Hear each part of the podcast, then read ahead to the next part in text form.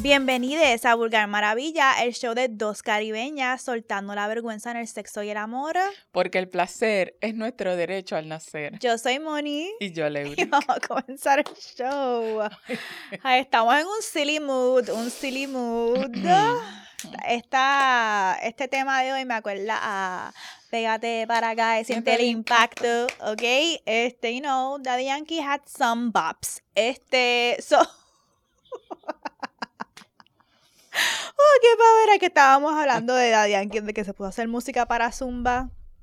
De verdad que no le puedo negar la trayectoria, pero... Y tampoco me puede mo- molestar mucho porque cuando estoy en Zumba y salen esos hits de Zumba, De fucking R, yeah. estoy ahí, ay, yes, yes. Y después hubo un tiempo que Wisin y Yandel también, y Alice y Fido también jugaron Pasaron, con... tuvieron, hay terreno. Pues Zumba les estaba pagando. Em, ok, ¿cómo estamos? ¿Cómo nos sentimos? Nos hicimos como que un check-in emocional en el pasado No. episodio. Entramos rápido a hablar del tema. Ah, porque está, no, porque estuvimos un rato hablando de otras cosas. Ah, de los macetas. Ah, es macetas. cierto, es cierto. Ujú. Pues yo estoy tranquila, contenta, eh, eh, como en baja después de tiempo estar como que cansada y ajorada Ya. y encabronada y de todo. Estoy nítida, mirando, hay procesos nuevos en mi trabajo, está llegando mucha gente de, de fuera y pues estoy sometiéndole un poquito más al, al inglés, pero estoy medio conflictuada, no sé si esto te, te ha pasado, creo que sí que lo has mencionado, porque, ay, ay, espero que nadie de mi trabajo vea esta mierda, este, porque yo siempre he sido una persona eh, que me gusta y ser bien proactiva en el trabajo y que mi trabajo esté on point y, ¿sabes? Sobresalir por, por, mi, por, por lo que yo hago, por mi trabajo. Pero lo- llevo un par de años que eh, pienso que el lugar donde yo trabajo no se lo merece, no se merece que yo esté Ja. dando mi fucking 100% ni más. Y he optado por hacer lo, simplemente lo necesario, lo promedio para, pues, este, ¿verdad? No, no es que dejo de hacer cosas, pero no, no van a obtener nada de mí. Sin embargo, De lo que no pagan. Sí, estoy sintiendo como que la urgencia de, eh, como que tengo que demostrar, y tengo que demostrar, porque en esta gente esto es algo nuevo. Y la, esa vieja yo que, que quería hacer demasiado porque valora en el mundo corporativo esta, este tipo de dinámicas, porque sabe lo que representan. Pero realmente no quiero usar mis energías para eso. Yo necesito usar mis energías para esto y para mi libro y para mis otras cosas. So, estoy como que conflictuada en los últimos tiempos por eso, por esa como que esa piquiña de diablo, quiero hacer estas cosas, pero me da mucho estrés que sobresalir en el trabajo, eso significa más trabajo y yo no quiero más trabajo. Yo lo que te trabajo. diría es que em, yo me... A mí me pasa lo mismo, yo lo he hablado aquí, me pasa lo mismo. Pero yo lo que he aprendido es que en cualquier ambiente en el cual yo esté, esa energía de mí va a salir porque ese es como que quien yo soy. Ya sea en Vulgar Maravilla, en Machete Labs, en ahora que estoy trabajando con mi pieza de arte, en mi trabajo, yo siempre soy una persona que si yo me propongo unas metas o como que hay unas metas departamentales. Yo voy este hacia todo para alcanzarlo y en realidad cuando yo me paso en, en mi trabajo pensando pero ¿por qué? ¿por qué yo estoy dándole tanto a esto? y no es por el trabajo como tal, o sea, no es por, por la empresa, la organización, es más por como que esta cuestión interna mía de como que porque yo siento que tengo que alcanzar metas y que la gente me aplauda. Es una manera de uno sentir que necesita una validación este y uno como medir su valor con no solamente productividad pero también como sí como que son maneras tangibles que a veces nosotros cuando estamos en una etapa de nuestra vida que necesitamos validación y necesitamos eh, que alguien nos aplauda pues en- entonces lo canalizamos así que puede ser por ejemplo no sé si esto es lo que está pasando pero tú te estás jodiendo bien cabrón con tu libro ¿verdad? Y claro, estás viendo un éxito, pero a lo mejor quisieras que se vendieran más y tú dices, puñeta, yo estoy dándole, metiéndole Sí. un trabajo cabrón a esto, igual que nos pasa aquí. Este, ya vamos por el episodio sesenta y pico y nosotros le estamos metiendo un trabajo cabrón a esto, pero no podemos vivir de esto todavía. No puedo vivir de mi libro, no puedo vivir de Vulgar Sí. Maravilla. Entonces, el cerebro de uno comienza naturalmente a decir, ok, pues, ¿en qué yo puedo enfocar mis esfuerzos que yo sí sé Qué que si le meto, si le meto, voy a ver que alcancé una Sí. meta y que me lo van a aplaudir. Eso uno- por eso- puede ser que ahora por eso te está entrando esa piquiña de como que pues déjame entonces meterle aquí porque necesito necesito ver un resultado ya como que Y actually lo que estás describiendo los Gen Z creo que es que les dicen quiet quitting, que es el nuevo término que es como que cuando estás en el trabajo y haces el trabajo por el que te pagan, como que no te no vas a Ajá. no vas a hacer más si tú no me pagas lo que yo me merezco, but you're gonna get what you're paying me for. Pero a mí me, me es bien interesante porque sí también me pasa lo de mi trabajo, yo soy mis compañeras me dicen que soy compulsiva because llega un punto en donde bueno, no voy a dar especificaciones porque después me meto en problemas si lo ven, pero hay unas ciertas cosas en mi trabajo que yo hago que no caen en mi departamento. Pero yo las hago Ujú. porque, número uno, yo sé que me va a facilitar a mí el trabajo porque está bien hecho. Ujú. Y si yo lo sé hacer, me desespera que, que esté mal hecho. Entonces, pues es como que... Pero entonces sí me molesta cuando otras personas empiezan a decirme, ah, no lo hagas, no seas pendeja. No lo hagas porque eso no te toca a ti. And I'm like, pero es que yo sé que si yo Porque lo te hago, afecta. por eso es que, exacto, me está afectando indirectamente. No es de mi departamento, pero sí me está afectando porque si estuviese bien hecho, yo podría hacer unas cosas mucho más rápido que me van a ayudar. Y además, not gonna lie, eso me va a conseguir un raise, porque ya me lo dijeron. Ahora, yo no llevo ni un año en, el- mi trabajo y ya me van a subir el sueldo porque por todo lo otro que yo he hecho. Que sí tiene que ver también con lo de validación, pero a la misma vez a mí me desespera ver las cosas mal hechas. Entonces, mm, con lo mismo de los objetivos, si yo veo que hay unos objetivos, veo otras personas no necesariamente en este trabajo, pero he visto momentos en donde es como que esto no es de mi departamento, no me importa. O esto, ah, yo como que hay unas metas, I don't give a fuck. Y yo soy el tipo de persona es como que hay unas metas, las quiero cumplir porque quiero llegar a ese 100%, Ujú. regardless de en Sí. dónde es que esté. Y pues a veces Yo, uno se jode yo también mismo. quiero ser honesta sobre algo. No sé si está tu dinámica en tu trabajo, pero yo sé que cuando una es una monstrua en lo que una hace, entonces hay ciertos, no son privilegios, hay ciertas cosas que una se gana que otros empleados no tienen. Eh, y yo quiero esas cosas. Te voy a dar un ejemplo. Yo, eh, nosotros tenemos una meta departamental de someter, bueno, no, no puedo decir, eh, tenemos una meta departamental numérica de, eh, se tiene que llegar a este número, de un mensual. El mes pasado yo vi que todo el mundo estaba comiendo mierda y que ya quedaba una semana y se había cumplido ni un, ter- ni un, ter- ni un cuarto de la meta. ¿Ok? Entonces yo diseñé todo un plan para que en una semana se pueda llegar a la meta entera del trabajo de un mes. Pero fue un plan, mira, lo diseñé como que día a día esta persona va a hacer esto, esta persona y se lo presenté al equipo y estas cosas, además de requerir una labor este mm, estratégica, también requiere una labor emocional de tú motivar al equipo. Sí. El nombre que yo escogí, yo le puse, este es Mission Possible, guys. Like, yo entré, boom, boom, boom, y literalmente se llegó a la meta esa semana. ¿Qué me da eso a mí? Ahora, el comienzo de agosto, yo he comido mierda con cojones esta semana.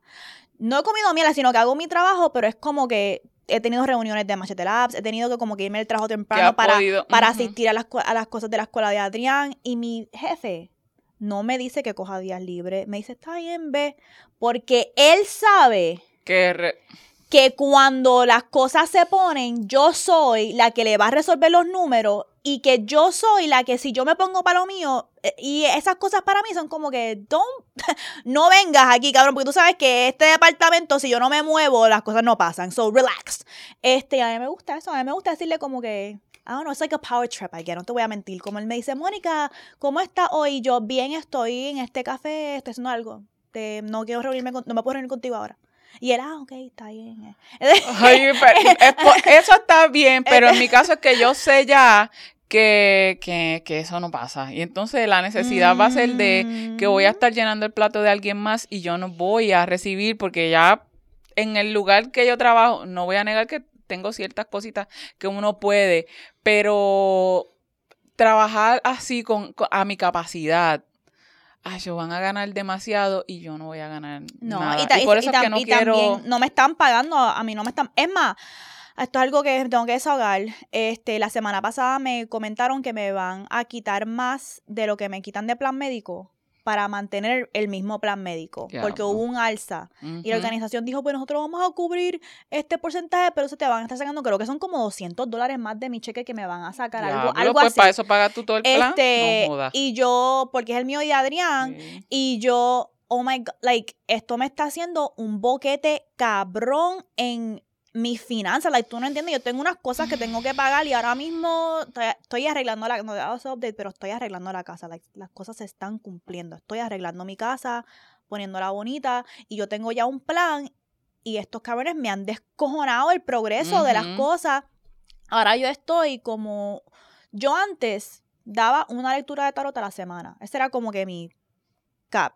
Y de- porque estás cómoda también Exacto. haciéndolo así. De aquí, si yo te enseño mi calendario ahora, de aquí al mes que viene, yo estoy dando tres lecturas de tarot a la semana y todas son a las siete y media. Y lo puse así porque es como que salgo del gimnasio, tengo como media hora para bañarme eso y me siento. Pero tres veces a la semana yo estoy dando lecturas de tarot para recompensar Sí, eso, lo que es por lo la que me están. So, ahora menos trabajo se van a. Lo que pasa es que tú y yo estamos, tú y yo estamos en un de servicio. Sí. So, a veces es tricky porque, por ejemplo, yo sé que yo disminuir productividad. Uf, esto es fuerte. Yo disminuir productividad puede impactar en los servicios que va a recibir una población que los Eso es, necesita. una, eso es una mierda porque estamos en una posición que ni siquiera, ¿sabes? Yo no, no puedo permitirme no, no hacer el trabajo.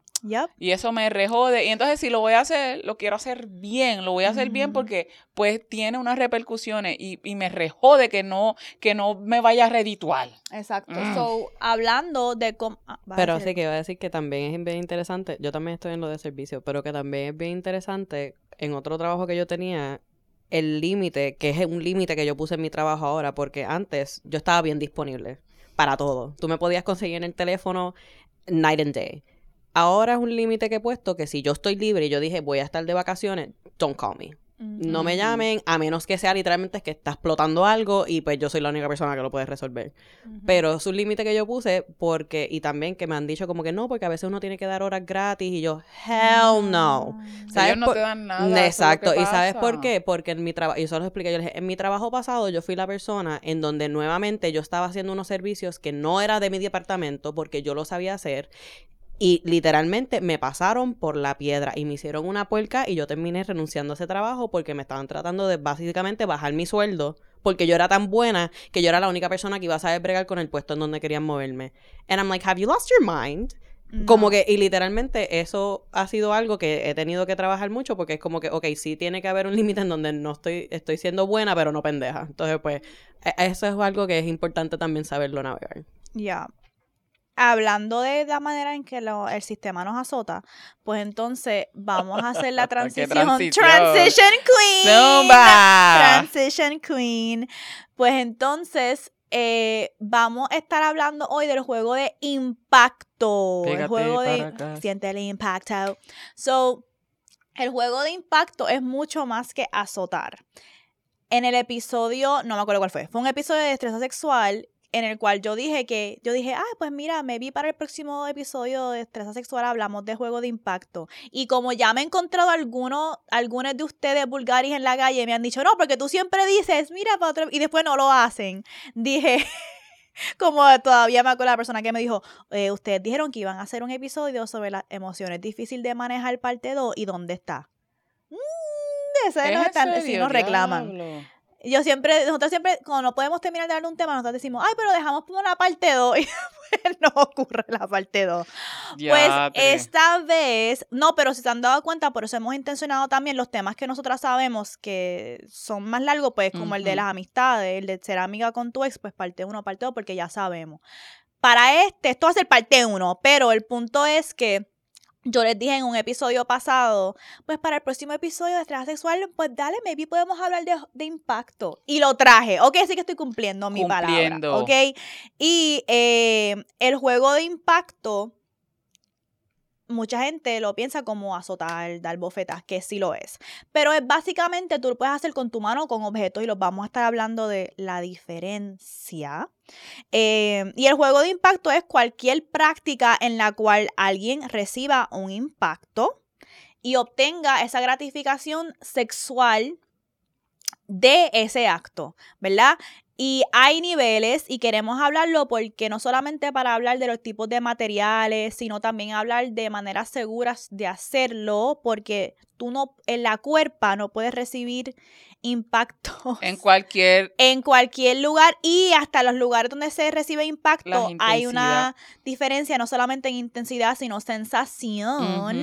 Así que queremos hablar de eso para que entonces cuando estén jugando con eso e- este juego de impacto pues entonces sepan cómo bregar con eso. A mí lo que me gusta mucho es que nosotras siempre hablamos de esto en los, en los de- el episodio de estrés sexual sí estamos hablando de la técnica de azotar y de todas estas cosas.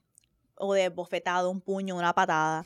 Y quiero dar el disclaimer cuando estamos hablando de puñetazos, pateadas. Es en el contexto de que hay consentimiento y lo vamos a darle cómo se ve el consentimiento en el kink, que se ve un poquito diferente a cómo se ve el consentimiento en actividades que hablamos que son vainilla o son como que sexo tradicional. Porque cuando estamos hablando del juego de impacto de bofetadas, eh, puños, pateadas, eh, o hasta con latigazos y cosas así, hay un consentimiento ahí, ¿ok? Em, y cada impacto es diferente. Por ejemplo, no es lo mismo. Puede ser, mientras más ancho, por, lo, por ejemplo, mientras más ancho sea la paleta, vamos a suponer que estoy, voy a utilizar una paleta Ajá. mientras más ancha sea la paleta con la cual yo te voy a dar, pues más espacio ocupa. Un ar- exacto, ocupa más, más área de tu cuerpo, más espacio. Y el impacto es más grande. Pero aún cuando el impacto con una paleta sea más grande y ocupe más espacio, la sensación de, por ejemplo, yo meterte un puño es más fuerte y es ¿ves? eso por eso es que hay que saber cómo jugamos y la y también la sensación de una bofetada porque hay ahí otro elemento emocional envuelto con las cosas de estrés sexual y de kink. Siempre hay que incorporar lo emocional lo que la persona la dinámica que se está Eso dando porque quién te azote y cómo te azoten y qué te digan cuando te azoten o la tipo de bofetada que te den, por ejemplo, yo no, no me puedo visualizar jamás y nunca teniendo una situación en donde yo le diría a un jevo, ay, pues dale para el carajo, me tomo una bofeta. Pero si yo estoy con una jeva, me la puede meter. Incluso con quien yo estoy jugando, importa. Es cierto. ¿ok? Un hombre meterme una bofeta a mi hija, eso no va a pasar. Como que eso no. Pero si yo estoy con una baby, con una mujer, una persona fem, cualquier persona, género que no sea un hombre cis, me puede meter la bofeta y me va a turn on. Yo, Dani, Dani, Dani me ha dado bofetas. eh, y porque yo se las he pedido y en ciertos momentos. Pero pensando, llevo, ¿sabes? Desde que supe que este es el tema que íbamos a traer, estaba pensando, es como que diablo, hace tiempo que eso no pasa. Y es porque no es algo que ahora mismo me, me atraiga, me llame la atención. Y una vez nos generó conflicto porque es que también uno se pone a veces a, a- a practicar sin saber, sin importante. educarse. Y esto afecta el desempeño o el momento, porque no es lo mismo eh, que no se habló de que iban a haber bofetas. No se habló. Y de la nada estamos ahí chingando como otras veces y me zumba un bofetón. Una vez me hizo eso y yo me quedé.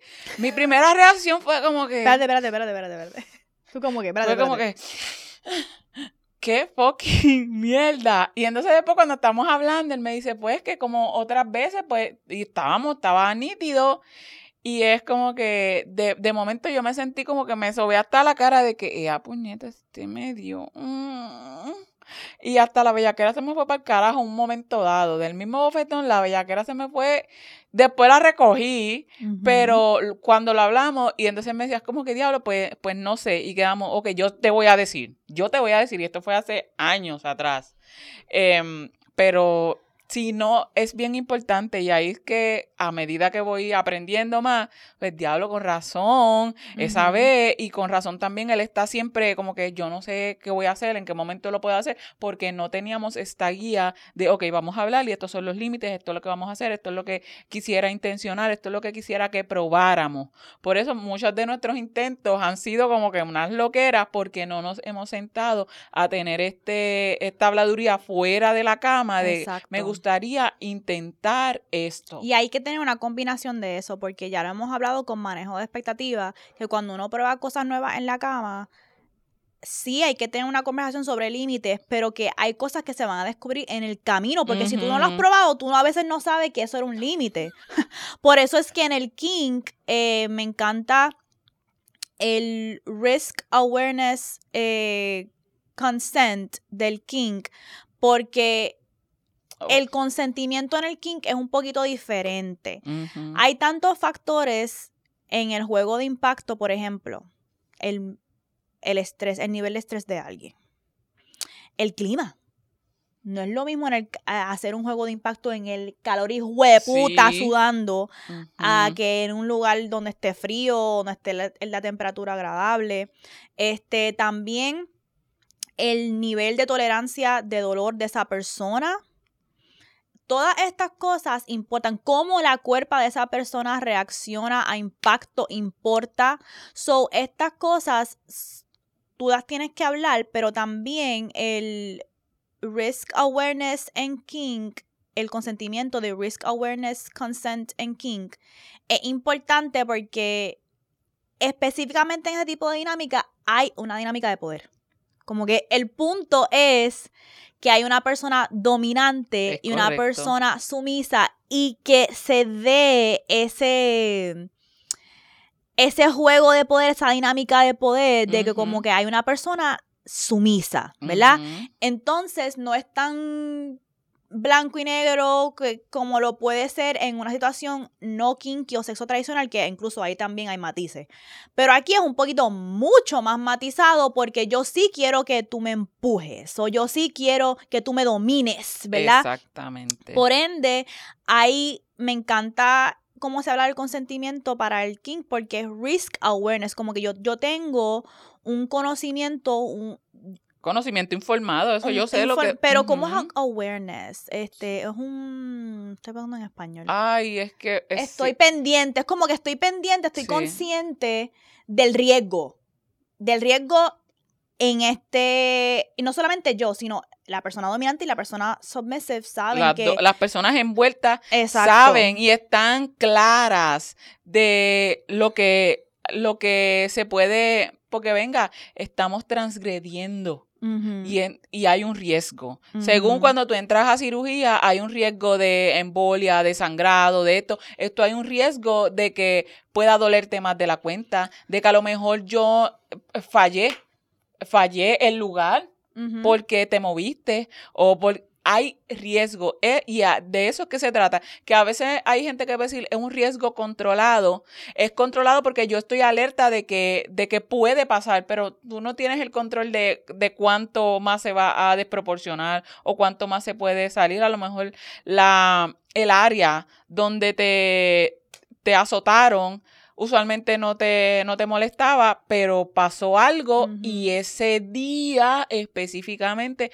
o se te hizo un moretón bien. O ese día, o tú sabes que cuando tu pareja está, la persona con quien está jugando está en diferentes niveles de estrés, pues el juego se ve diferente. Antes de que Leo le hable sobre las partes más seguras eh, vamos a tratar de catalogizar esto como que esta es la área roja, como que esta área no se puede tocar. este, esta es la área amarilla, como que procede con cautela. Y esta área verde en el sentido de que estas áreas son bastante seguras, a menos que a esa persona no le guste por alguna otra razón. Porque estamos hablando de algo físico. Como que lo que Leo les va a hablar ahora de eh, las áreas donde pueden recibir impacto, vamos a hablarle de eso. Y después les vamos a hablar de diferentes juegos, tipos de juegos de impacto. Pero antes de hablarles de diferentes tipos de juegos de impacto, Leo les va a hablar sobre las áreas, ¿verdad? Pero antes de que Leo les hable sobre las áreas, porque quiero que sepan como que el run through de este episodio, esto que estamos hablando de la conversación de consentimiento o de tener em, awareness sobre el riesgo, alguna de las preguntas que tú puedes discutir cuando estás hablando con una persona sobre, ok, vamos a jugar este juego de impacto, qué cosas tenemos que negociar, qué cosas tenemos que saber o discutir, son, ok, ¿cómo a ti te gusta que le llamen a tus partes? Eso es importante, ok, ya lo hemos hablado antes. ¿Qué nombres te gusta que le llamen, verdad? Eh, si lo hay, has tenido una experiencia con el juego de impacto antes, ¿cómo fue? Esa es bien buena. Y no se habla mucho, especialmente cuando ustedes han sido pareja por mucho tiempo. porque uno, pero siempre hay algo nuevo que descubrir y hablar, y no solamente descubrir, porque aunque, aunque tú sepas que tu pareja haya hecho esto antes, la han azotado o feteado, a mí me gusta, vamos a ver un poquito más. ¿Por qué te gusta? ¿Qué fue lo que, qué específicamente fue lo que te gustó? ¿O qué fue lo que no te gustó de eso, verdad? Eh, ¿Dónde, entonces, qué es lo que Leo le va a hablar? ¿Dónde quiere recibir el golpe o el impacto? ¿Con qué también? ¿Con qué? No es lo mismo el material, que lo vamos a ver ya mismo. ¿Cómo te sientes acerca de las marcas? si está bien donde te gustan. Ok, porque yo me acuerdo una vez, yo no sé si los hikis son un impacto, pero yo me acuerdo una, vez que un cabrón me cogió todo el cuello y yo era maestra, cabrón. Yo no puedo ir al trabajo mañana con el cuello lleno de Yo estuve literalmente con scarves. dos semanas con jodiéndome bien cabrón con un fucking turtleneck en el verano, en tiempo de verano. Este, y un scarf, y yo creo que unos estudiantes se dio cuenta porque unos estudiantes me preguntó en mi hora de break, Miss Figueroa, ¿are you hiding hickeys? Y yo pude haber perdido mi trabajo por tu culpa, cabrón. Entonces, este, porque me dejó pal. Ok, y también te salen moretones con facilidad.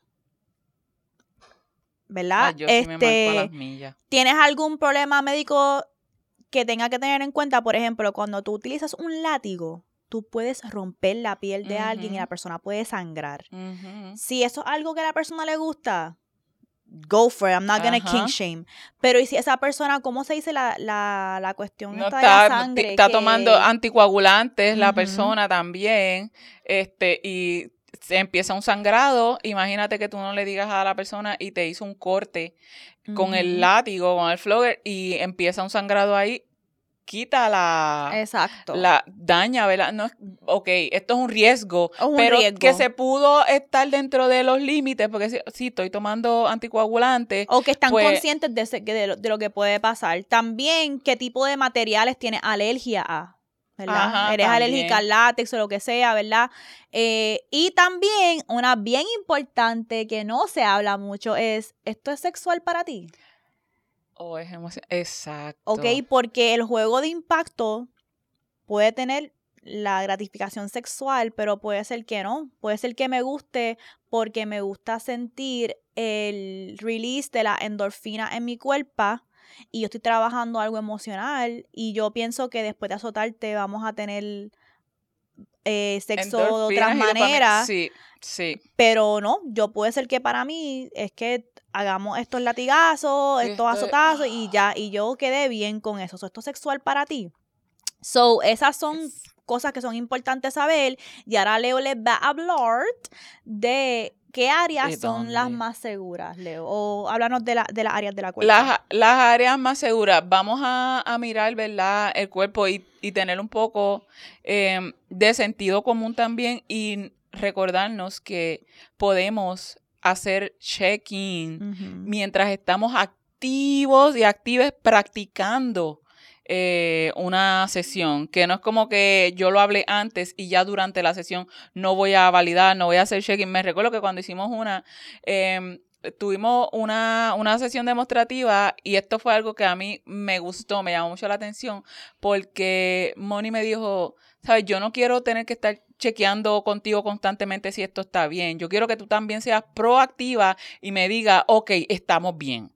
Y eso me llamó mucho la atención porque es como que no simplemente la persona sumisa está ahí para recibir, está ahí para guiar y asegurarse de que la persona dominante le ofrezca y satisfaga por lo que está aquí. Exacto. Ay, que no hablamos de eso, que se me olvidó mencionar eso en parte del consentimiento. Además de negociar las cosas como las preguntas que ya les dijimos, también hay que hablar sobre cuál va a ser la palabra segura.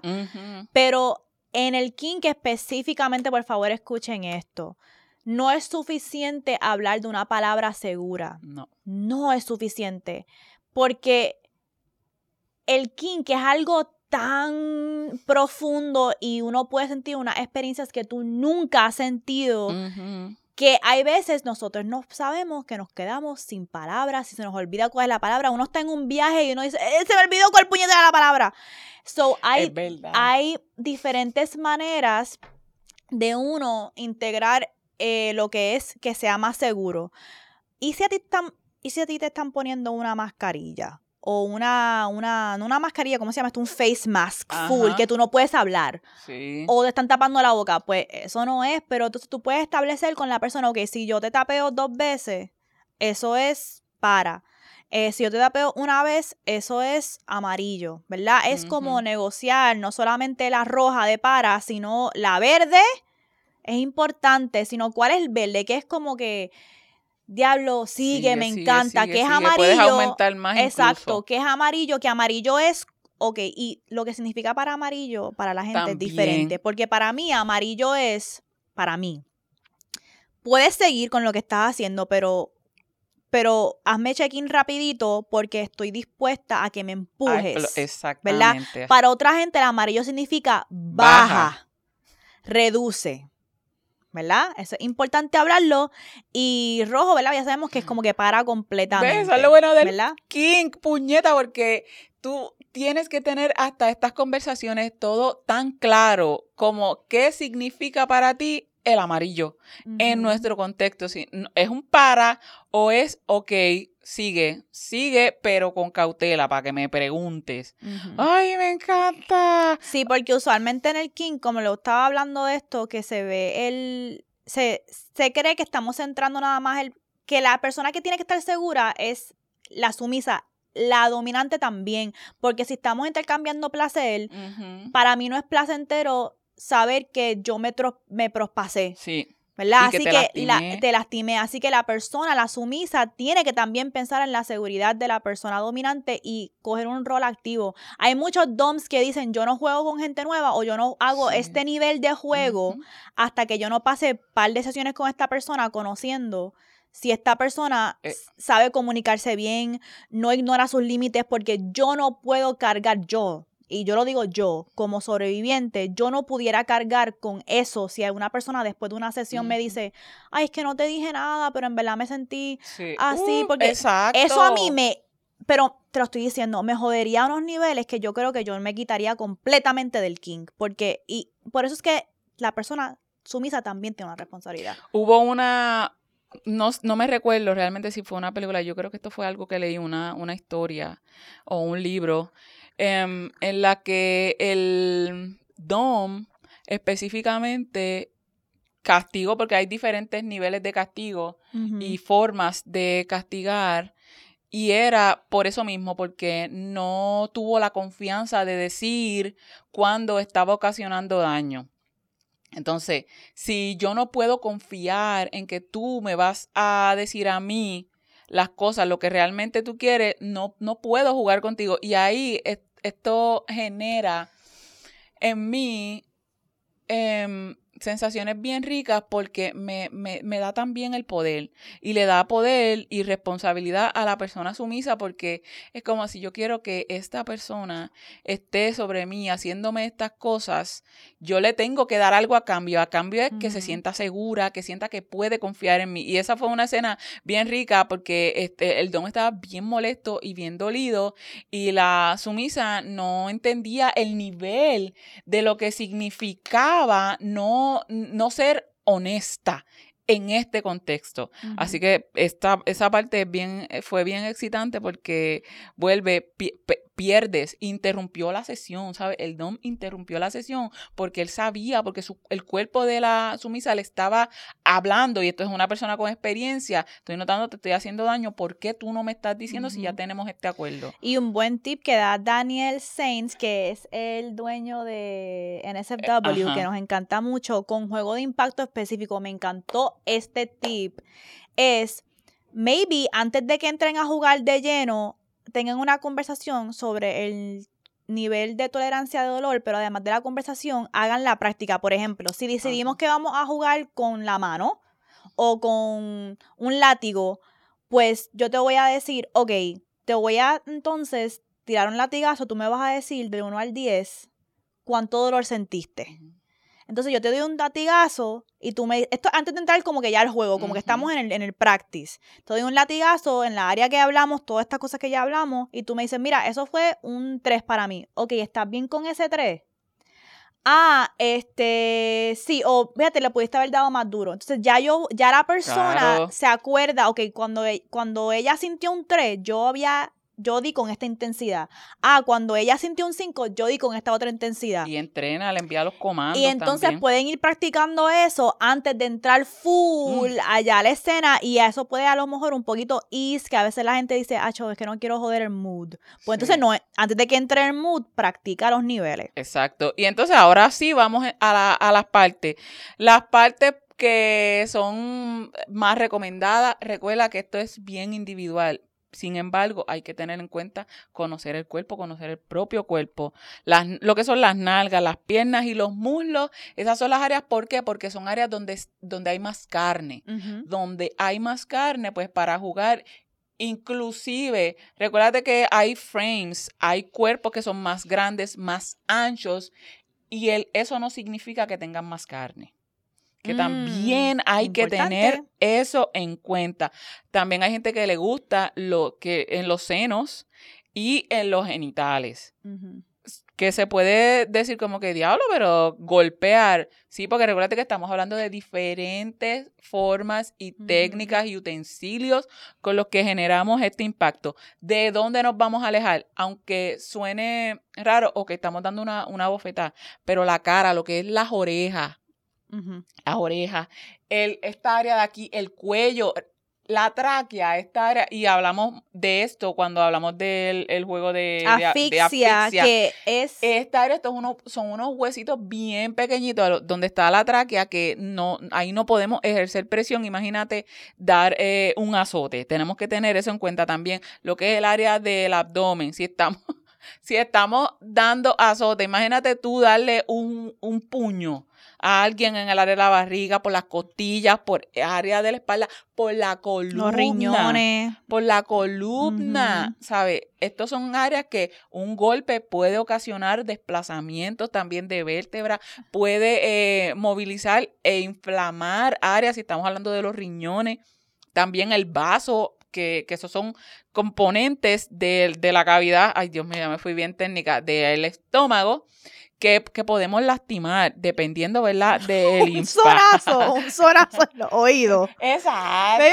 te va a hacer perder el equilibrio, te va a dar vértigo, una, una pendejada. Una bofeta y le coja, no le cogiste la cara, le cogiste entonces también el, el la oreja y tú sabes cómo va, a terminar la, la, persona. Seguimos, las piernas por al frente, tenemos ahí la, la espin, lo que le llaman la espinilla. Si estamos ahí, imagínate tú meterle un azote ahí con, con una tabla con una tabla le puedes...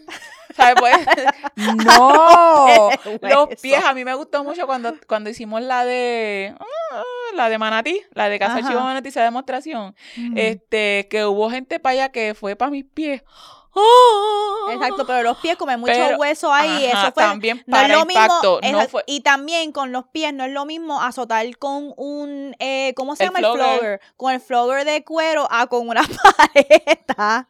Exacto, por debajo, porque también está el pie, el pie, el dorso, y entonces la, la, tenemos la parte de abajo, la planta del pie, que también eso aguanta cierto tipo de impacto. Sin embargo, tenemos que tener consciente, ser conscientes de esas áreas. Pero mira, los muslos, inclusive los muslos aquí, al frente, porque si- quienes están escuchando, los muslos al frente son ricos, pero en la parte interna, ahí se generan sensaciones, pero son diferentes, porque esa área, aunque haya mucha carne, también es más finita. Es más fina y ahí el, el golpe, el azote se siente de una manera versus cuando te lo dan eh, por arriba Sí, o por el más íntima, lado. más Sí, sensitiva. Sí. Y es verdad lo que Leo dice de tener más carne en cierta área. Porque, baby, yo soy patiflaca.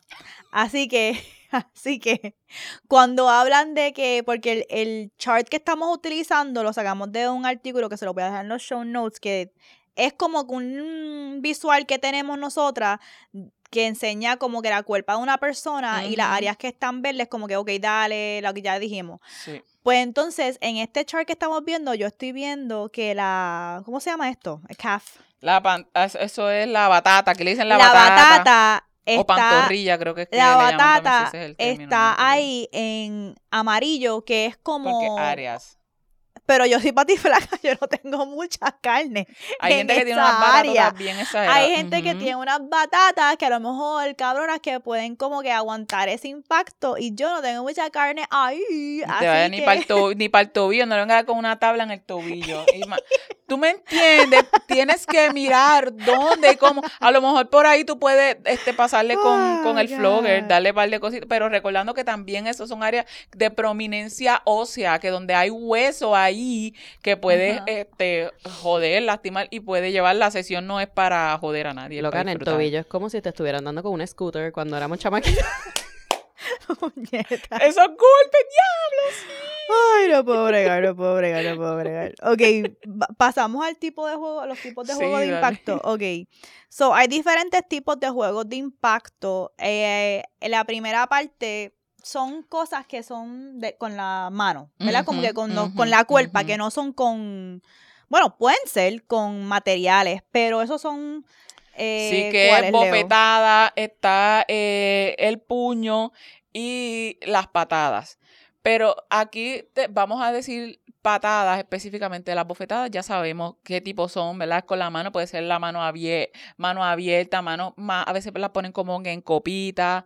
Eh, Da- Dani es bien pendejo con esta. Dani se pone en los nervios porque él dice, yo no voy a lastimar, yo no sé cómo él se, se pone bien, siempre bien nervioso cuando es para, este, porque él piensa que, que puede exceder. Sin embargo, tenemos gente pues que dependiendo del nivel de tolerancia al dolor pueden aguantar pero un poquito más. Exacto. Y cuando estamos hablando de puñetazo, O no estamos ligero- hablando O de- cuán ligero sea. eh, y, y frecuente, y el área, si es con la mano así completa Ajá. abierta, si es con la mano un, un poquito cerradita, tenemos que tener esto en cuenta también. Cuando hablamos de puño. Claro, no estamos hablando de un puño de un gancho, que le vas a meter un, un, un- un- ¿sabes? Le vas a dar un gancho, ni un directo, ni una recta, no. Es con el puño, mira, es como si fueras a tocar la puerta, también es También, ¿verdad? exacto. Esto. Y entonces hay Bueno, también que- depende de la persona. Hay gente, hay gente que le, que le gusta, más intenso, that's fine, pero Dependiendo la persona y las patadas, cuando hablamos de las patadas, o sea que hay veces, hay gente, y esto se ve, se ve en muchas este, películas y de contenido este, explícito, que pisan, que pisan. Y hay veces, a mí, a mí a veces me gusta, eh, y en algunas películas que le dan a la crica, así, esto. Ujú. Mm, ¿Sabes? Que están patadita, tapeando, que es como un tap. Eso es bien interesante y me gusta. A veces Dani me hace así como que él pone la copita y dice, mira, como suena, es un tapaboca, un Ujú. tapaboca para esta. A mí me gusta esa sensación y también los otros días compré un... Ay, Moni, ¿cómo se llama lo que compré cuando ¿Una fuimos? paleta? Eh, no, no, no fue la paleta, era la que tenía el... Es como un cane, que parece lo de los, lo de los caballos. Ah, Ah, ok. un, un, un- es un fuete, no se llama fuete, una fusta. Eso es una Pues fusta. compré una de esas, ah, lo empecé a usar cuando me estaba masturbando, me estaba dando cantacitos en la crica, y I'm like, uh, esto se siente cabrón. Sí, y eso es lo que genera. Y las pataditas es que muchas veces es ejercer presión. Porque hay eh, eh, hombres y personas este con pene que les gusta esa, esa presión eh, en el área de, de las bolas. Y que, le, que, que se las aprieten, que se las aprieten. Pero esto tiene también otro componente porque no es específicamente que se las aprieten, que les dé, pues muchas veces quieren que sea con cierto tipo de zapatos, que no es a barefoot. Ah, también, también. Exacto, eso importa. Eh, est- esto de la textura con la cual tú recibes el sentimiento de la textura, lo hablamos en el juego de sensaciones, pero también aplica para juego de impacto. Mels y yo fuimos a un sex shop hace poco y no solamente estábamos mirando los juguetes que eran de impacto para em, el diseño, estábamos viendo el material. Por ejemplo, para lo que es azotar, además de azotar con la mano, que ya hablamos de los diferentes lugares, azotar, mucha gente le gusta el azote para dinámica de poder de como eh, mommy play. Ajá, ajá, de niña mala. Exacto. Em, pero también tú puedes azotar con un cinturón. Con las Correas, con las correas y esas cosas. Pero también está, mucha gente no lo utiliza, que son los floggers, que son diferentes tiritas de cuero o de otro tipo de material. Y yo te voy a decir que definitivamente había una diferencia entre los que eran un poquito más como plástico y los que se sentían más como cuero. Like, hay una diferencia en la sensación, hay una diferencia hasta en cómo se siente cuando cae ese impacto y hay una diferencia en cuán finita eran eh, los materiales, los trips, las oh, tiritas. Porque los que eran con las tiritas como que bien finitas, eso como que me picaba más. Cuando caía mi piel, picaban más. Las que eran más gruesas, esas me gustaban, eran más gruesas y más con una calidad de cuero mejor, esas me gustaban cómo se sentían. Y habían algunas que eran combinadas, que eran un lado cuero y el otro, eh, ¿cómo se llama esto? El felt velvet. Ah, sí, ajá. Eh, y esa es una sensación. Exacto. So, esa sensación estuvo súper buena y eso es bien importante porque con. A mí me gusta mucho el flogger porque siento que el flogger da. ayuda mucho con el foreplay. Porque, y tú puedes jugar con el foreplay, con cualquier tipo de juego, hasta con el palo, la paleta, pasársela a la persona primero, esa parte es bien importante para que, la persona ya vaya sintiendo la textura, dar suavecito. Pero a mí me gusta mucho el flogger porque esas tiritas, tú puedes jugar tanto con las tiritas, cómo las pasa y cómo se sienten, hasta a veces da como un poquito de cosquillita y después eh, King Nor y Jasmine les encanta jugar con los floggers y a mí me gusta verles cuando juegan con dos floggers, no solamente uno, pero juegan con dos floggers y los mueven así y tocan las nalgas de esa persona y yo veo cómo eh, Jasmine cambia de intensidad cuando ella sube la espalda que es un área sensitiva porque ahí está la, espina, ¿verdad? Y por dónde ella va la espalda y cómo ella está jugando con una mano en la espalda aquí arriba y con la otra mano acá más duro en las nalgas. Eso es una técnica, baby, y una destreza. destreza. Y también es bien importante lo que está diciendo Mónica, que cuando fuimos al sex shop, ella le gustó el que tenía como, a ti te gustó el que tenía como velvet en la parte de atrás, ¿verdad? Y después cuando yo lo toqué, I was like, I don't like that. Como entonces me di cuenta que a mí me gustaban más los que son como de cuero en los dos lados y que hay ciertas, ciertos materiales que como que no, no me llaman tanto la atención, que también es importante saber qué es la preferencia de la persona. Exacto, igual con lo que es los latigazos, que eso es whipping, ese es otro tipo de juego de impacto. Flogging es un juego de impacto, whipping es el que es con el látigo recomiendan aquí que el látigo es para gente que está un poquito más avanzada en el juego de impacto y todas estas cosas que estamos hablando, porque ese puede causar daño. ese puede causar un daño, hijo puta, y tú tienes que primero como que entender los niveles de tolerancia de dolor, cómo manejar la piel, todas estas cosas que estamos hablando es como que un poquito pruébalas primero porque el látigo, una mal movida, una mal movida puede eh, joder o también em, hay, hay, que, hay que ser... Estas cosas también son emocional. Hay personas que no les puede gustar el látigo para nada por las implicaciones que tiene históricas también de ser personas con ancestry, que eran personas esclavizadas. o sea, e, estas cosas son importantes hablarlas, como que yo, cuando yo pienso en un látigo, yo no puedo A mí no, o sea, eso a mí me da, me da como un, ay Dios mío, un, un, terror, yo no, no, no puedo bregar. Pero el látigo también, además de esas cosas, también es, puede abrir la piel. Bien, la punta, porque el, la punta del látigo, hay, hay diferentes puntas de látigo. Tiene que, tener una puntería y de puta. Y para hay diferentes, hay látigos que pellizcan un poco la piel cuando eh, tocan y hay otros que no, simplemente como que, y hay, hay veces también hay técnicas que enrollan O sea, que te dan el latigazo, a lo mejor te dan el latigazo, pero también te pueden, tiran para enrollar y te puede alar un poco. Y hay personas que incluso cuando están tirando el látigo, si no lo saben manejar bien, el, cuando También. regrese se pueden dar a ellos Si mismos tienen que tener en una puntería de puta para bregar con... Una destreza, esto es, una, destreza. destreza. También está el canning, eh, que es con un bastón, un palo, ¿verdad? Y también uno tiene que pensar cuán largo lo quiere, porque mientras más largo sea, más área estás cubriendo. ¿Verdad? Así que esas son cosas para pensar. Y una recomendación, como todo, es que vayas primero con el canning. Tú puedes ir como en incrementos más rápido que lo que pudieras con un flogger. Por ejemplo, porque el flogger, como son las tiritas separadas, pues tú lo estás sintiendo todo junto y en una área múltiple versus el palo te permite target un lugar específico. específico y directo, o sea, un área a lo mejor más Exacto. fina, dependiendo de verdad cómo sea ese palo. Estoy pensando realmente en las historias de cuando yo era eh, niña, que mi abuela me contaba y mucha gente como que estaban estas figuras de los maestres que te Con la las regla, con con la la, regla. o con el palito de guayaba. Con el palito de guayaba, no se pongan ahora de maceta a buscar un fucking ramita de, de palo de guayaba. No empiecen a joder, puñeta. O también lo hacían como que sea las piernas, ¡pam! Sí. ¿Verdad? Ay, este, con el. Y con ese palo, pues puedes también ir más. No solamente un área específica, pero. ¿qué?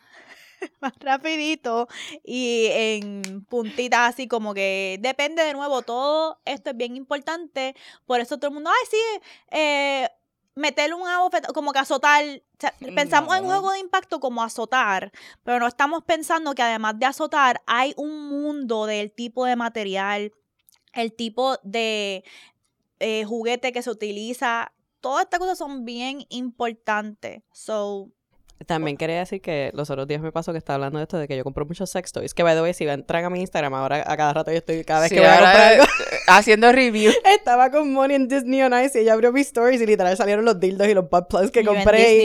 Y, y Mónica como que, oh my god. Y yo, ¿Te gustó? sorry. ¿Estuvo bueno, Disney? Oh, No. the girl, don't get us started, por favor. No, Está no. bien, después, después. Eso te, te contamos El después.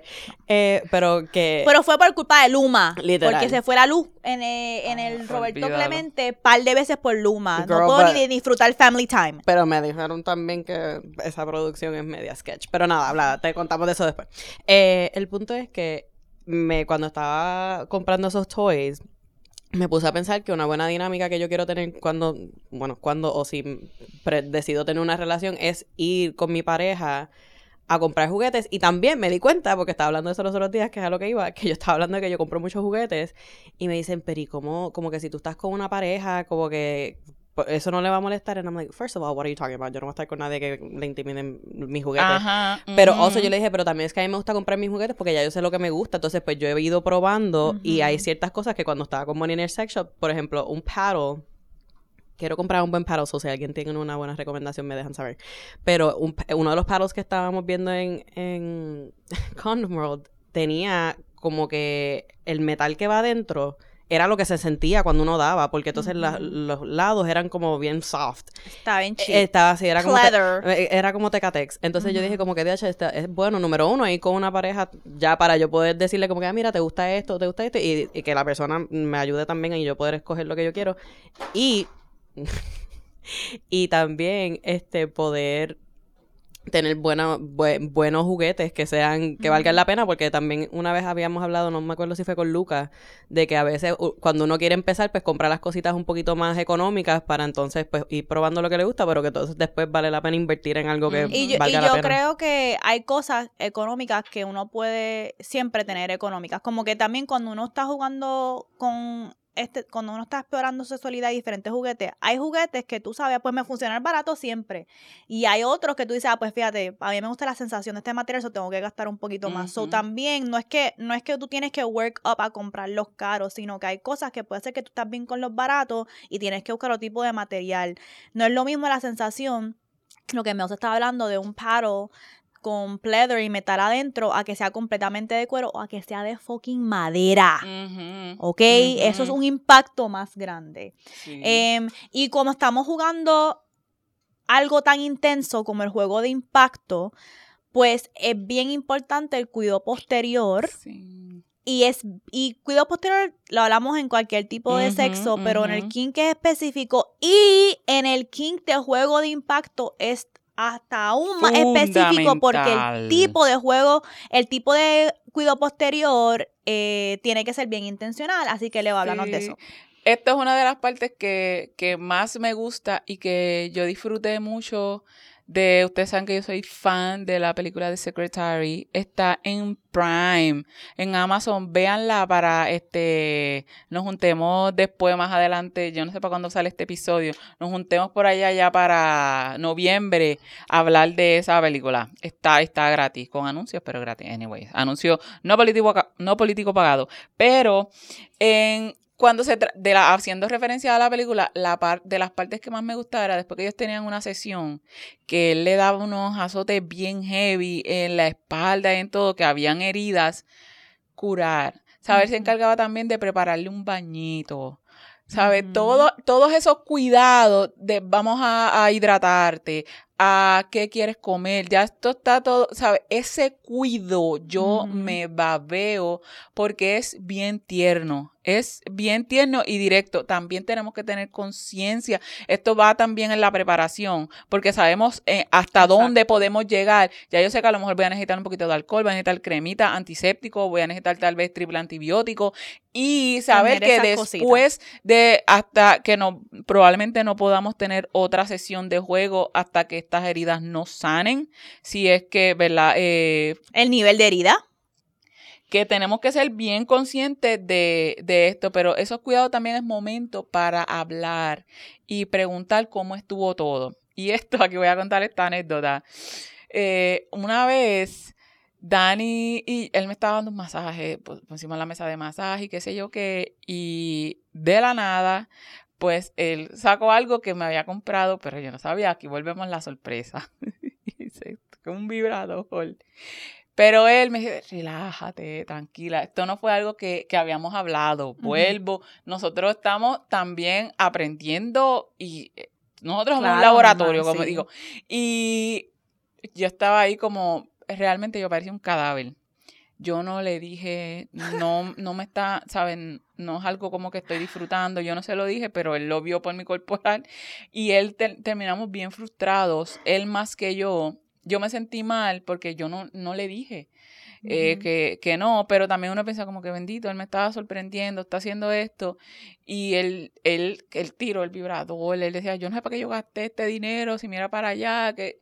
Y es porque no hablamos de las expectativas de qué era lo que él quería hacer, de qué es lo que yo quería alcanzar, y durante un tiempo ese vibrador se no se tocó, ¿sabes? Hasta que después dije, no, yo voy a usar esta mierda y ya Sí, es porque se- parte se puede utilizar de de bajamos, eh, le quitamos ya a la experiencia porque hablamos y es como que a, a mí no me gusta específicamente em, que me que, que me metan este dildos ni porque me siento como que eh, si fuera un puto pavo.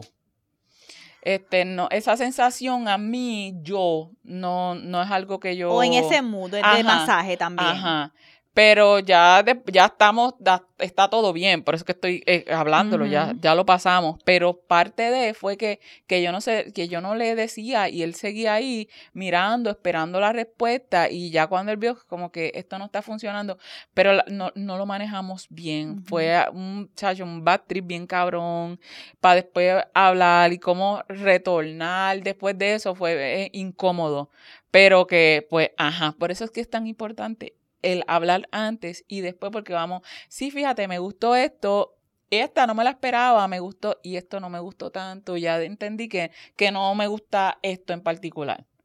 So que eso viene en esos cuidados posteriores. Y es, eh, aunque sea cuidado posterior, como dijo Leo, algo que se tiene que hablar antes de para tener las cositas ready, eh, especialmente, por ejemplo, hasta como que tener hielo, porque Sí. a lo mejor tengo que tener hielo para curar, curar las heridas o, o cualquier moretón, ¿verdad? Que son conversaciones que tú sabes, ah, a ti te salen moretones fácil, ¿verdad? Pues tener hielo, este... Cremitas también. Agua también, eh, todas esas cosas, pues tenerlas ready y la, el componente emocional y siempre es bueno terminar con un check out de, ok, ¿qué sentiste? ¿Qué fue rico? ¿Qué podemos mejorar? ¿Qué dónde me pasa un poco? Como que tener esa conversación Sí. para que la próxima vez sea mejor. Así que esto es algo súper básico de que, súper básico de juego de impacto lo que le estamos dando. Es un one-on-one. Voy a dejar más recursos en los show notes para adentrarse más todavía, pero esto es algo súper básico. Cuando tengamos pues invitadas, pues iremos profundizando porque conozco gente que son DOMs que hacen esto, que podemos ir como que ya más adentrándonos, pero esto era como una base, un, un one-on-one. Este, así que ahora vamos ahora a putearte, Leo, que nos traes para Vamos a putearte? Les vengo a hablar. Esta es una serie que está en, en Amazon. Se llama With Love. Ok. Y es una serie familiar. La, ahora mismo hay solo dos temporadas. Ujú. Y es, centra a una familia eh, mexicana, básicamente. Eh, con todas las tradiciones y estas problemáticas. Sin embargo, estamos hablando de unos contextos bien diversos porque está el hermano que es eh, gay y está con esta pareja, conociendo este, a su pareja, y está la hermana que recién se dejó de su pareja, pero no se lo ha dicho a la familia porque está- están en su, ella está en su, empezando para empezar sus 30. Ok. Creo que está, la serie empieza ella en sus 29. Y, em- y los entran siempre, me gusta mucho porque empiezan las temporadas en Navidad, en la Mm. fiesta de Navidad familiar. Esto es una familia que se juntan, tú sabes, estas familias grandes que se juntan todo el mundo. Y hay diferentes tipos de personalidades. Y es un viaje a las relaciones de estos miembros de la familia. Tenemos a la abuela con el abuelo, un matrimonio mayor, que están activamente todavía teniendo sexo y hablando de sexo. Eh, Ok. tenemos a los papás que están en una crisis matrimonial en sus cincuenta y pico, cincuenta y pico, casi sesenta, y los dos hijos con todos los demás miembros de la familia. Una de las cosas que me parece bien interesante es como muchas veces pueden coexistir lo que es eh, mi, mi manera de ser, aparte de mi familia, y cómo me junto con mi familia. Y esto es a donde nos quiero llevar. Que no sé si esto les pasa a ustedes, que con tu pareja tú puedes hablar mierda de tu familia, pero tu pareja no puede hablar mierda de tu familia. Depende de quién sea. Esto pasó en, en, en este contexto y hubo una demostración. Ah, a esta, eh, una de las primas es eh, una mujer trans. ¿Sabe? Que estamos teniendo en esta serie, se señalan muchas muchas cosas actuales y en este contexto estamos, está la familia que estamos en la fiesta de Navidad. Y esta tía problemática, criticona, se centró a criticar a este personaje. Y su pareja está molesta. Su pareja, él está bien molesto, como que, pero alguien la va- la- le, le va a decir algo. Y no, porque tú no hablas. Tú no hablas mal de mi tía. Tú no puedes hablar mal de mi tía. Y él no, él no le hizo caso. Y él hizo stand out por su pareja y le puso un alto a la tía. ¿Y cómo terminó todo? La familia dijo, ya todos estábamos altos, qué bueno que tú conseguiste una pareja que le puso un alto, que salió por ti, que te defendió, porque ella no entendía eso, ella entendía que el pacto con la familia es que nadie puede hablar mal de mi familia, yo puedo despotricarle a mi familia, quejarme de mi familia, pero tú no puedes ni siquiera intervenir. Pero es que cuando yo entro a mi pareja, a mi familia, mi pareja se convierte En en, familia, familia. claro. So, eh, y claro, es esto, la- esto, esto depende de cuánto tiempo y qué sé yo, pero tú te conviertes en un miembro de la familia también, que también va a tener Te sus relaciones individuales independientes de las que yo tenga con mi familia. Y Exacto. el contexto en el cual ocurren las cosas depende. Y hay niveles, porque, por ejemplo, no es lo mismo que yo me moleste con mi pareja porque mi pareja le dijo a mi tía que es media este Bochinchosa, soberbia o, ajá. bocho- o que bochinche, bochinchea que el arroz le quedó una mierda y ella siempre cocina mierda. Eso es Ah, diferente claro. a como que aquí había un miembro de la familia causándole daño a otro miembro de la familia, así que obviamente yo voy a decir ahí, mira, what the fuck, versus cosas que sean, pues depende, porque hay veces que yo tengo una relación con mi mamá difícil, que la estamos manejando, Pero eh, hay veces que sí, pues mi pareja me puede afirmar, yo Ujú. vi cómo tu mamá se comportó de Sí. esta manera y de verdad vi cómo era que tu mamá con esto está cabrona. Pero hay cosas y hay cosas que se dicen. También es como que watch your fucking mouth because that's still my mom, right? también. So, no es lo mismo que mi pareja haga stand out para mí en una situación en la cual ve que mi mamá puede ser me está atacando, o qué sé yo, mi papá, mi hermana, quien sea, a que mi pareja se meta donde no tiene que meterse porque no es su lugar.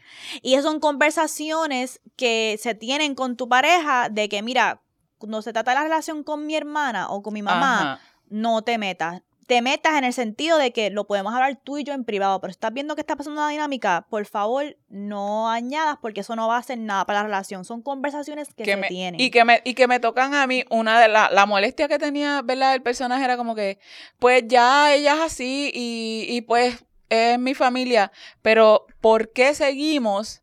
Y esto es algo que, que pasa mucho con la familia latina y en Puerto Rico pasa mucho. Es como que esta tía siempre se pasa criticando, criticando, criticando y todo el mundo es como que le molesta, le incomoda, pero nadie le dice, tía, por favor, tú no ves que ya nos estás jodiendo. Tía, ¿por qué seguimos? Y entonces entre las mai también, mami, tú, mira, tía, tú, es tu hermana, dile que ya que me deje tranquila. O se lo voy a decir yo si jode conmigo con la Es- gente que yo quiere. Ya, like, Exacto. Y esa serie a mí me, me ha encantado. Hay un par de cositas que, que no, pero quería traer específicamente esto de, de las relaciones de, de, de tu pareja con tu familia, porque cuando tú incluyes a tu pareja, ya forma parte de esa familia. Y su, pa- la pareja, el muchacho, que es un doctor, ellos son doctores, estaba teniendo una participación activa con su abuela, con su abuelo, era parte de la familia, o sea, que no es que es alguien, porque también hay veces hay parejas que, que no se mezclan. Yo tengo una tía específicamente que su esposo nunca ha ido a casa de mi abuela y mi abuela ya murió, pero, y es porque hab- habían cosas de, mm, de maltrato. Y el tipo era medio violento, todavía están juntos. Yo no sé si, ¿verdad? Si eso cambió, si mejoró, lo que sea, pero él nunca, nunca, nunca fue a casa de, de, de mi abuela. Y Hay situaciones y hay situaciones, por eso. Que es bien interesante también la dinámica de familia eh, con, con las parejas, porque yo siempre he sido la oveja negra de mi familia y soy la que le dice a todo el mundo y le raspa a todo el mundo en la cara. Cuando dicen, I'm like, shut up, como que estás hablando mierda. Entonces, pues recientemente mis primos tienen pareja y las comenzaron a traer a las actividades de la familia y me da tanta risa porque mi familia siempre es como que, no, ni las conoce. Todo tiene que ser como que verse de cierta manera, de como que perfect, todos tenemos que actuar como que aparentando. Y yo ahí como que, no, porque qué carajo, hablando malo y just doing whatever the fuck I want. Y como que me estaba llevando súper bien con las parejas de. And they're like, Melissa, pero ¿y cómo tú hablas de esa manera? I'm like, I don't give a fuck. Aquí yo, tú me vas a conocer de la manera que yo soy, porque yo no voy a Muy cambiar bien. quién yo soy. Porque de repente tú entraste, déjame saber obviamente si te sientes, pero obviamente they talk to me and they're like, no, I love it, como que literal. Exacto. Entonces, So, como que por favor también. Yo le puse ese para a mi familia, como que I'm not randomly gonna change, porque de repente ahora hay alguien nuevo que ustedes quieren tener como que esta apariencia de como que somos the best. No, no, no, Ajá. no, no, no, no, no. Aquí vas a ser parte de la Exacto. familia y nos Esta vas a conocer como, lo, como somos. así que, que la serie With Love With está Love. En, ok. en Amazon. Pues mi mojaera es, es una secaera, pero también es, un, es una secaera en el sentido que la- el acto me molestó mucho, pero es una mojaera en el sentido que me da risa. Eh, aunque está medio jodido y lo quise, lo quise traer para discutirlo porque...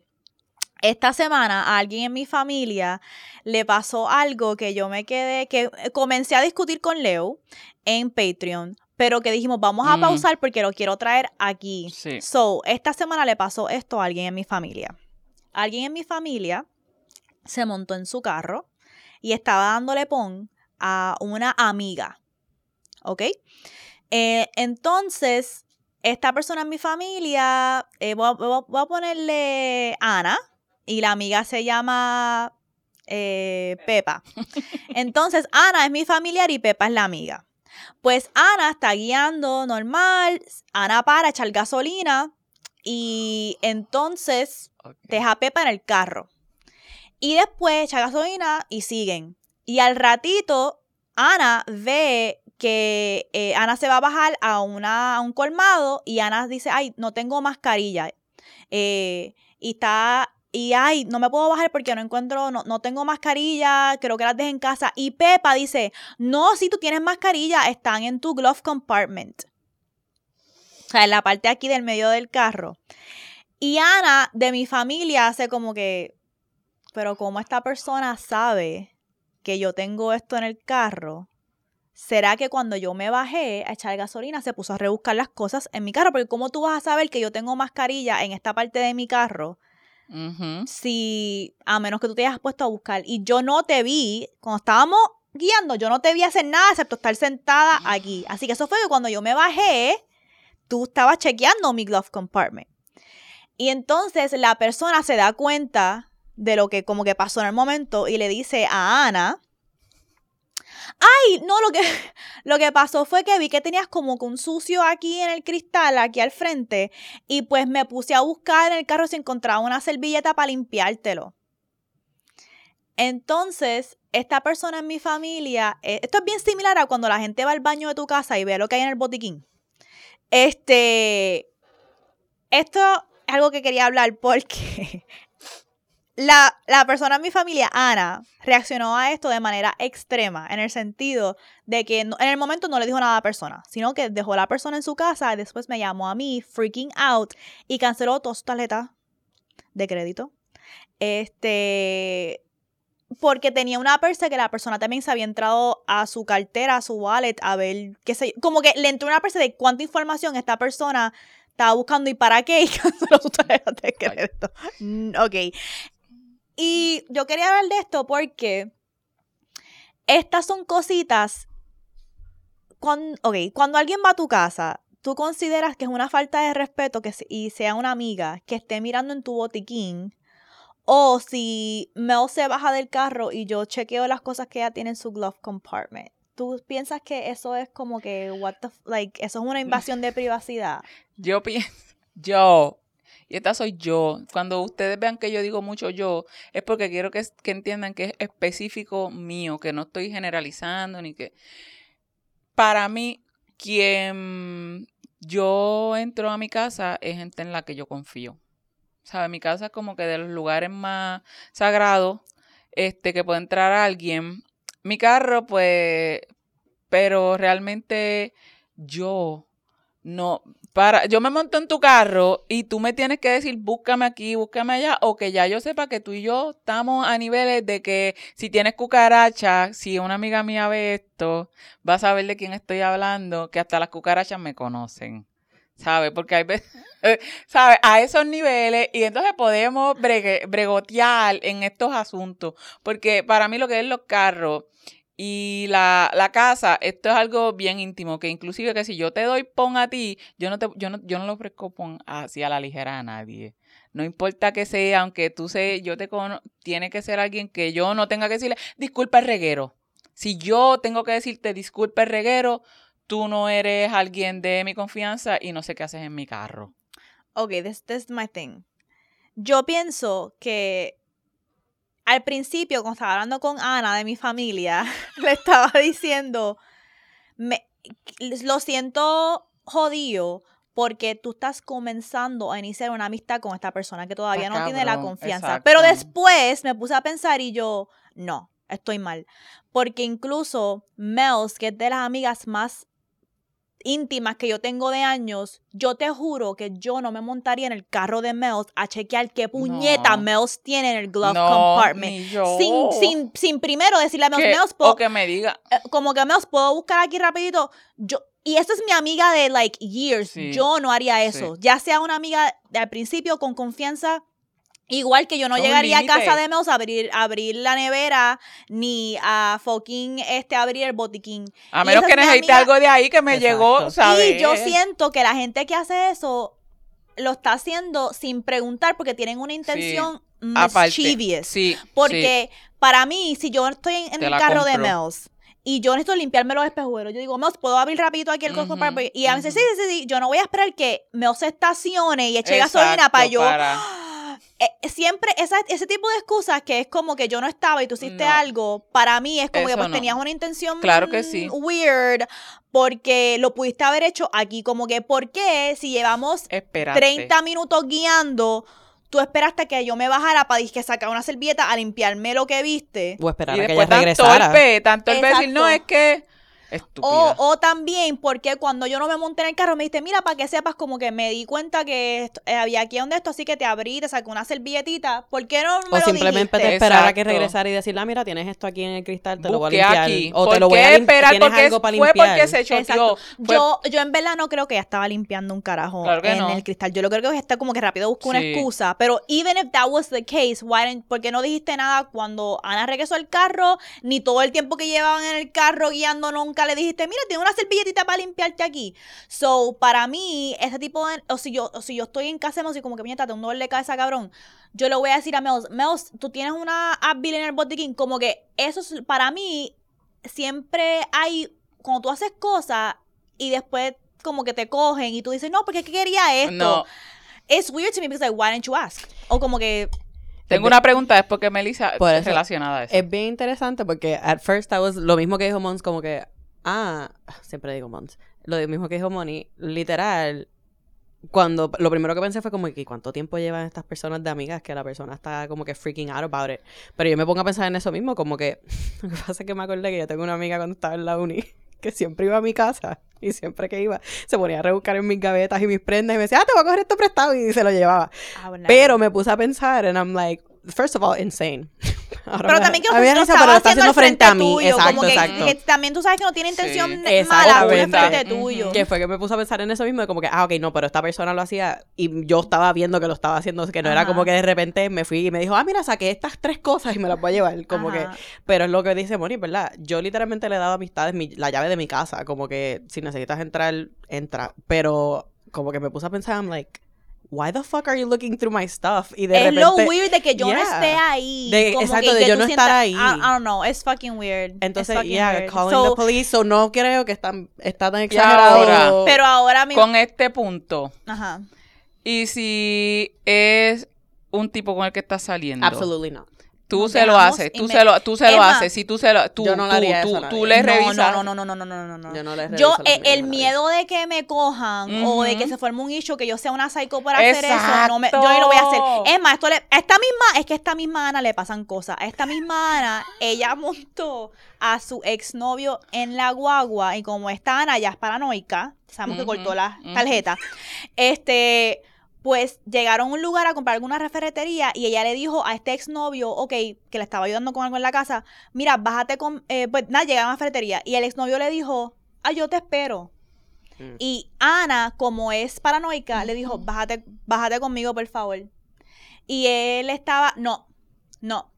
Y Ana sabía que es- Mm, él lo que quería era revisar el carro de ella para ver a lo mejor si encontraba pistas de otro macho. De otro más.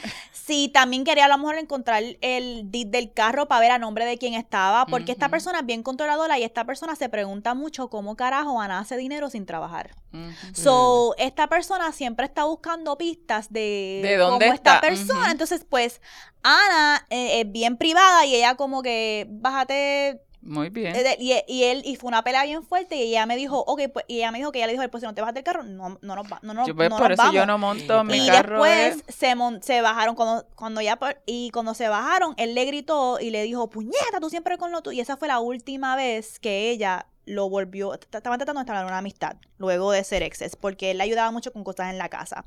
Y ella me dijo, no, yo sabía que él quería revisar mis cosas y ver estas cosas. So, con un mens, no. Y también I feel like, no sé, no a nadie, yo no le reviso, yo no le reviso tampoco. cosas a nadie, me da como que un, un maldito estrés, inclusive No. que me dejen cosas, gente al lado que recién conozco, lo que sea, es como que, ah, puñeta, mira cómo lo dejaste, quiero que alguien más sepa cómo se quedó, porque sepas que si, Y no ahora, y- y como sé que Leo se tiene que ir, Ajá. eh, esto, esta pregunta la voy a tirar para que ustedes la hablen entre ustedes.